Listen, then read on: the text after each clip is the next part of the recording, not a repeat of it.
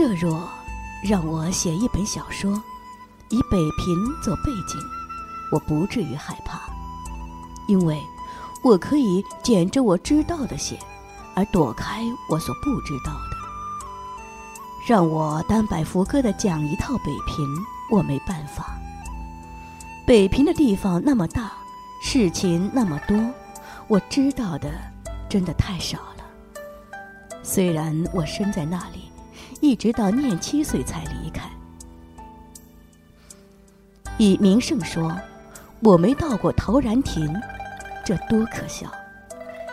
以此类推，我所知道的那点儿只是我的北平，而我的北平大概等于牛的一毛。可是，我真爱北平，这个爱。几乎是要说而说不出的。我爱我的母亲，怎样爱，我说不出。在我想做一件讨他老人家喜欢的事情的时候，我独自微微的笑着。在我想到他的健康而不放心的时候，我欲落泪。言语是不够表现我的心情的。只有独自微笑或落泪，才足以把内心揭露在外面一些来。我之爱北平，也近乎这个。夸奖这个古城的某一点是容易的，可是那就把北平看得太小了。我所爱的北平，不是枝枝节节的一些什么，而是整个儿与我的心灵相粘合的一段历史。一大块地方，多少风景名胜，从雨后什刹海的蜻蜓，一直到我梦里的玉泉山的塔影，都积凑到一块儿。每一小的事件中有个我，我的每一思念中有个北平。这，只有说不出而已。真愿成为诗人。把一切好听好看的字都浸在自己的心血里，像杜鹃似的提出北平的俊伟。我不是诗人，我将永远道不出我的爱，一种像由音乐与图画所引起的爱。这不但是辜负了北平，也对不住我自己，因为。我的最初的知识与印象都得自北平，它是在我的血里，我的性格与脾气里有许多地方是这古城所赐给的。我不能爱上海与天津，因为我心中有个北平，可是我说不出来。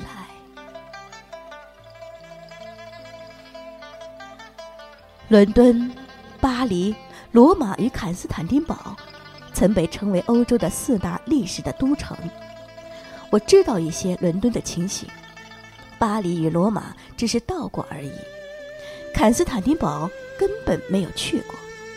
就伦敦、巴黎、罗马来说，巴黎更近似北平，虽然“近似”两字要拉扯得很远，不过，假使让我家住巴黎。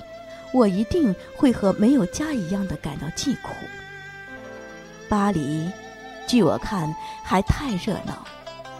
自然，那里也有空旷静寂的地方，可是又未免太旷，不像北平那样既复杂又有个边际，使我能摸着那长着红酸枣的老城墙，面向着积水滩。背后是城墙，坐在石上看水中的小蝌蚪或苇叶上的嫩蜻蜓，我可以快乐的坐一天，心中完全安适，无所求，也无可怕，像小儿安睡在摇篮里。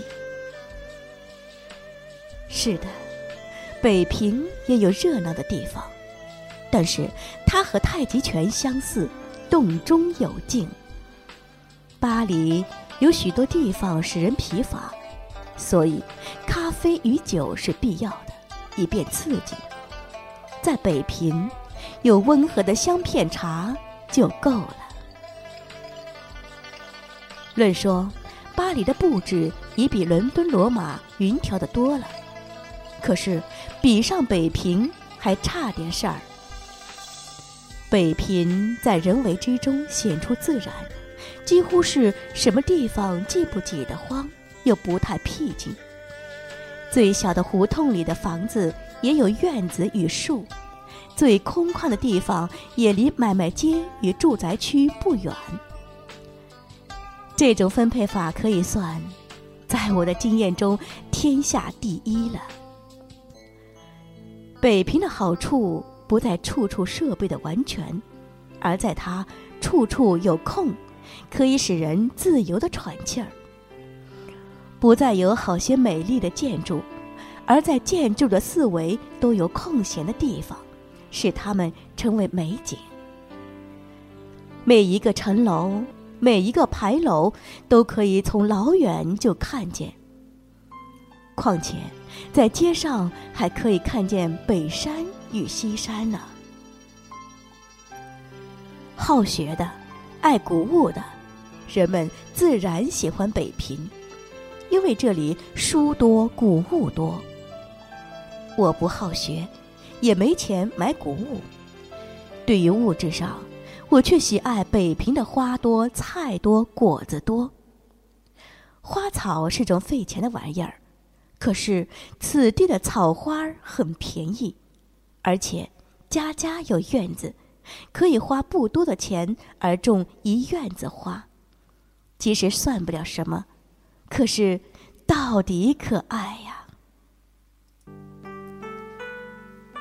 墙上的牵牛。